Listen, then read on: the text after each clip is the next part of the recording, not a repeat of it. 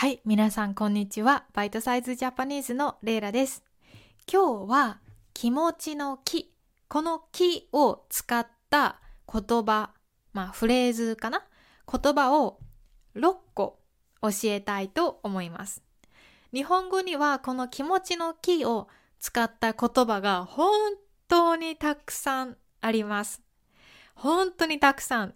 でも今日はこの6個だけ使い方と意味を教えたいと思います。よく使います。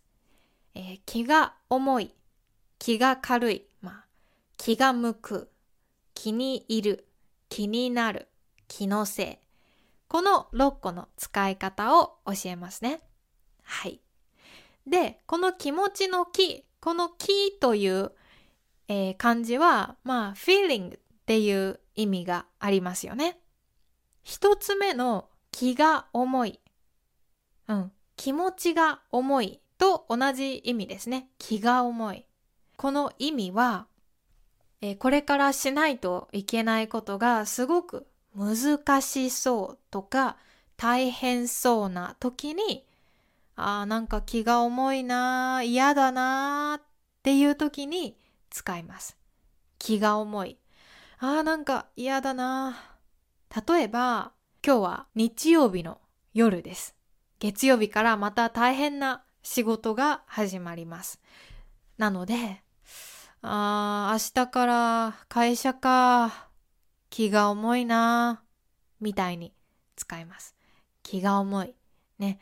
やりたくないなー明日は好きじゃない友達と旅行に行くのか。あ、やっぱり気が重いな嫌だなみたいに使うんですね。OK ですか？はい。この気が重いと反対の意味の言葉が気が楽って言いますね。がを言わないで気楽とか気が楽と言います。うん。例えば、明日会社の仕事が全然ないから気が楽でいいなとか、A ちゃんは思ったことを何でも言ってくれるから一緒にいてすごい気楽とか、そんな風に使います。気楽な友達ってすごくいいですよね。はい。OK ですか？気が重いと気が楽、気楽ね。じゃあ次。三つ目は気が向く。気が向く。例えば、ねえねえジャック、今日気が向いたら洗濯してくれる？気が向くは、まあ、if you feel interested もしできたらお願いします。できたらお願いします。という意味ですね。で、気が向いたらはよくお願いをするときに使います。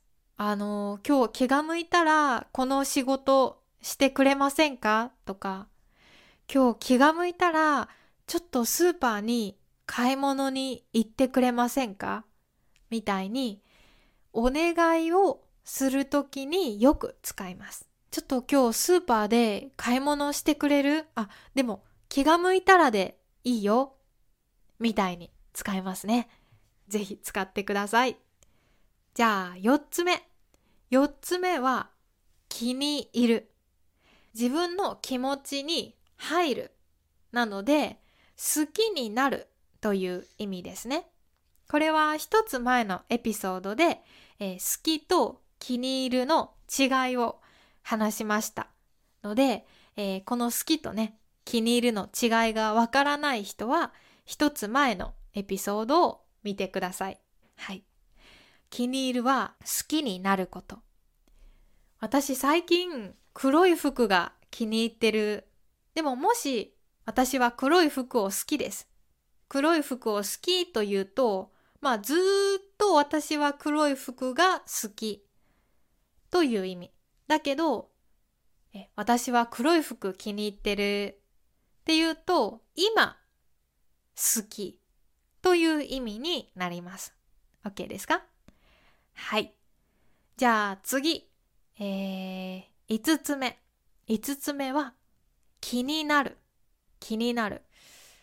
今日の夜ご飯何かな？ちょっと気になるなとか、あれ？ジャックがまだ帰ってこない。なんでかな？ちょっと気になるな。みたいに使います。気になる。なので、まあ気になるには2つ意味があります。1つは、えー、興味がある。ね。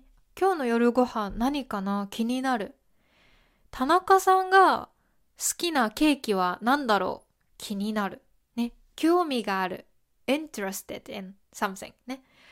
で、もう一つの意味は、心配する。ね。今日ジャック帰るの遅いな。気になる。大丈夫かな？心配する。とか、JLPT のテストの結果、どうかな？ちょっと気になるな。心配ですよね。はい。じゃあ最後、6個目の、えー、言葉ですね。気のせい、気のせい。例えば、ねえねえ、なんか今日めっちゃ寒くない？いやでも気のせいかな気のせいは my imagination ね。まあ理由はよくわからないけど、でもなんか違うなって思う時に使います。例えば、あれなんか猫の声聞こえない？え？気のせい？あそうかな？なんか聞こえたと思ったけどうーん、やっぱり気のせいかな？みたいに使います。あとは、あれ？なんか気のせいかな？ちょっと熱がある気がするな気のせいかな？どうかな？ちょっと熱測ってみよう。みたいに使います。なんかよくわからないけど、でもなんか、いつもと違う気がする。みたいな時に使いますね。よく使うので、ぜひ皆さん使ってみてください。今日は6個言葉を勉強しました。気が重い、気が楽、気が向く、気に入る、気になる、気のせい。はい。えー、全部よく使うので、皆さんぜひ使ってみてください。今日はここまでです。もしこのポッドキャストが気に入ったら、パトレオンでサポートしてくれるとすごく嬉しいです。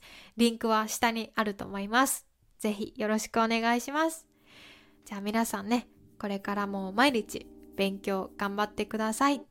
また次のエピソードで会いましょう。またねバイバイ。